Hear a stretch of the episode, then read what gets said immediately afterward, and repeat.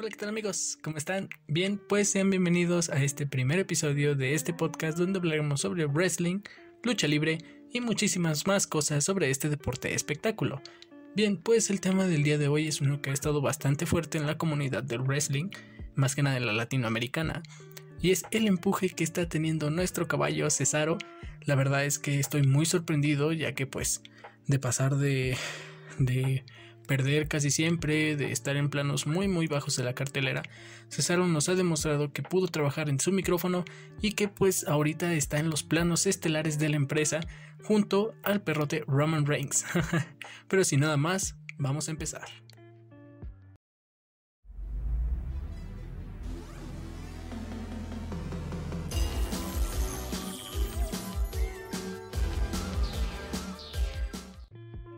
Bien, pues empezamos y vámonos recio. pues como nosotros, como todos seguramente lo vieron, el pasado 16 de mayo fue WrestleMania Backlash y vaya, estuvo bastante, bastante fuerte, ¿eh? Pero primero vamos a dar un pequeño repaso por la carrera de Cesaro. La verdad es que es muy express porque no me quiero tardar tanto. Pero bueno, como todos sabemos, pues Cesaro debutó como por allá de los años 2012-2013 junto a Axcana, su manager, que la verdad que yo recuerdo Cesaro tuvo un empuje bastante acelerado, digo, creo que le soltaron muy rápido el campeonato de los Estados Unidos, cuando Cesaro pues la verdad no tenía un personaje, siendo sincero, solamente era como el típico de extranjero que odia a Estados Unidos y porque pues desde Suiza y bla bla bla bla. Entonces, creo que en esa parte de Cesaro estaba mal, la verdad, o sea, no tenía tanto carisma, no se había definido bien su personaje eso sí, seguía teniendo un talentazo como lo sigue siendo ahora, pero no lo sé, la verdad es que esa etapa de Cesaro me parecía muy sosa, solamente era como un villano más y ya, el típico Rusev o lo que hacen aquí en México de que traen un extranjero y se pone a aventar tortillas. Entonces, no lo sé, creo que esta etapa de Cesaro fue bastante, bastante mala, siendo sincero. Tenía el campeonato, pero pues dependía mucho del manager, dependía mucho de Axcana que tampoco es que hicieron un buen trabajo, la verdad. Lo único que recuerdo de ese reinado fue una lucha con The Miz en Royal Rumble de 2013 y eso que fue en el kickoff donde pues estuvo buena, pero pues el final fue por descalificación, por un golpe bajo del, del Miz a Cesaro. Entonces pues la verdad no estuvo nada bien su reinado como, estado, como campeón de los Estados Unidos. Siendo sincero, fue un reinado bastante, bastante malo. Después de eso, pues como ya todos lo sabemos, donde surgió la fe, donde surgió el 99% de, de, de, fe y 1% de posibilidades, que fue cuando Cesaro ganó la batalla en Memorial del El Gigante. Eso fue un momento bastante sorprendente para mí, porque pues yo creía que se la llevaría a Big Show, la verdad. O sea, creí que le harían ese homenaje a Andre the Giant con Big Show, pero resultó que no, la ganó Cesaro. Y pues Crédulamente, como todos, seguramente pues creí que, que Cesaro iba a estar en planos estelares, a lo mejor iba por el título intercontinental para, para empezar, pero no, Cesaro la verdad es que se hundió y eso le bajó mucho el prestigio a la batalla en honor a André el Gigante, la verdad. O sea, la batalla en, honor a André el Gigante es un chiste. Y sí, porque pues la ganó Jey Uso y que ha ganado Jey Uso actualmente, aparte de ser solo el, el lacayo de, de Roman Reigns, nada. Pero bueno, después de eso, que yo recuerde los años entre 2015 a 2016, mediados, fueron bastante malos. O sea, César a veces no aparecía, no tenía buenas rivalidades. Lo hicieron un Paul Heyman Guy, pero no despegó porque estaba junto a Cory Saxel. Y Cory Saxel, pues también no es que tuviera mucha carisma. Entonces así estuvo hasta que pues llegó Sheamus y formaron Divar, que creo que Divar ha sido uno de los mejores equipos de, estos últimos años en la WWE. Y fue fantástico, la verdad. Este, obtuvieron varios campeonatos en parejas y la verdad iban muy bien, pero pues como cualquier cosa debe terminar. Y Divar terminó. No recuerdo muy bien cómo terminó, siendo sincero, pero pues seguramente ya, ya todos lo conocerán. Entonces, después de eso, pues creo que siguió la alianza que tuvo con Shinsuke Nakamura, que fue a principios de este año, bueno, finales del año pasado y, principios de este, donde se llevaron los campeonatos de parejas de SmackDown, cosa que me sorprendió muchísimo, la verdad. Pero De ahí en más siguió lo que ahora conocemos como 1% de posibilidades, 99% de fe en nuestro caballo Cesaro.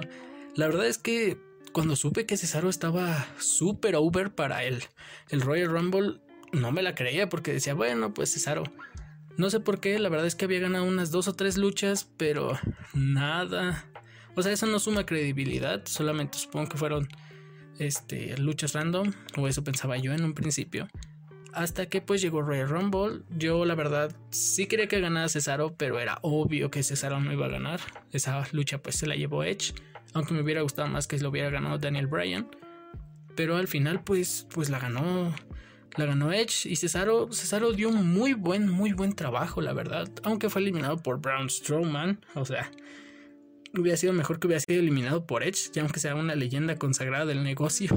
Pero no. Fue eliminado por Braun Strowman. Pero siguió la fe porque pues en Elimination Chamber, como ya todos lo sabrán, pues eh, Cesaro estuvo en la cámara de eliminación para una oportunidad por el título universal y perdió. Dio un gran espectáculo, se quedó bastante tiempo, pero fue eliminado nada más y nada menos que por Jey Uso. Sí, Jey Uso. El pesado de Jey Uso. La verdad es que ahí yo ya perdí toda fe en Cesaro. Supongo que solo lo trataban como un este, un poder, vaya, o sea, un, un hombre dominante, pero de ahí en más nada. Y después de eso siguió algo espectacular, espectacular de verdad, porque comenzó una rivalidad con Seth Rollins, alguien joven, pero que ya es una leyenda consagrada, casi, casi, o sea, futuro Salón de la Fama, Grand Slam Champion, o sea, Seth Rollins ha ganado todo lo que se puede ganar y vaya una rivalidad con Cesaro, una estrella así de consagrada, pues pues dio mucho de qué hablar y llegaron a WrestleMania, la, la noche 1, y dieron el mejor combate de la noche junto al de Sasha y Bianca Belair y el de Bad Bunny y Damien Priest contra el Missy Morrison, pero ese es otro tema que tocaremos en, en otro episodio de este podcast. Pero fue una lucha genial, yo estuve muy tenso a la silla porque a veces parecía que Rollins sí se llevaría la victoria, pero al final no. Y, y Cesaro la verdad es que dio un grandísimo trabajo, se lució y más que todo venció limpiamente a Seth Rollins.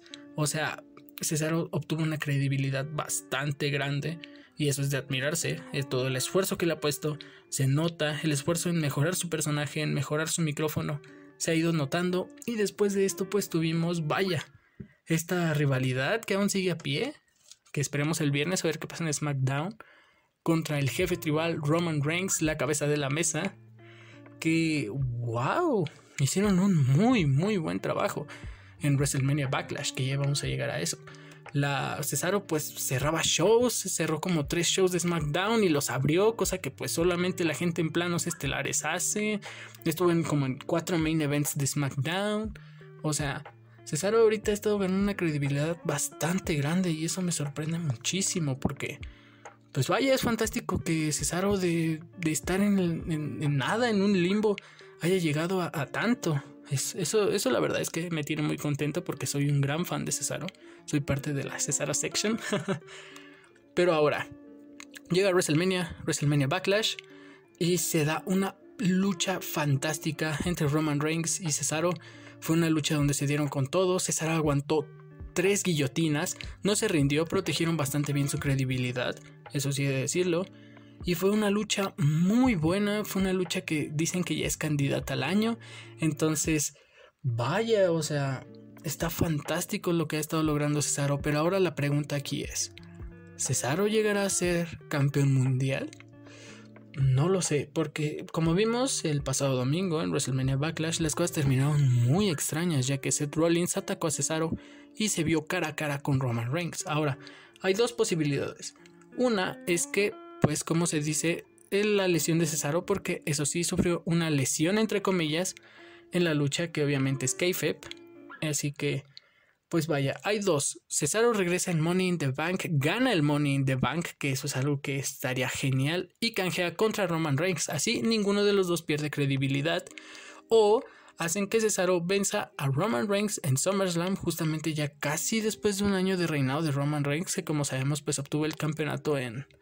En, si no mal recuerdo, en SummerSlam o en Hell in a Cell. No, en Hell in a Cell creo. Entonces, pues vaya, o sea, ha, sido un año bastante fructífero para Cesaro y eso que apenas vamos casi casi que a la mitad. Entonces, pues vaya, yo creo que Cesaro sí llegará a ser campeón, pero no me gustaría verlo en un evento chico como campeón. ¿A qué me refiero con esto?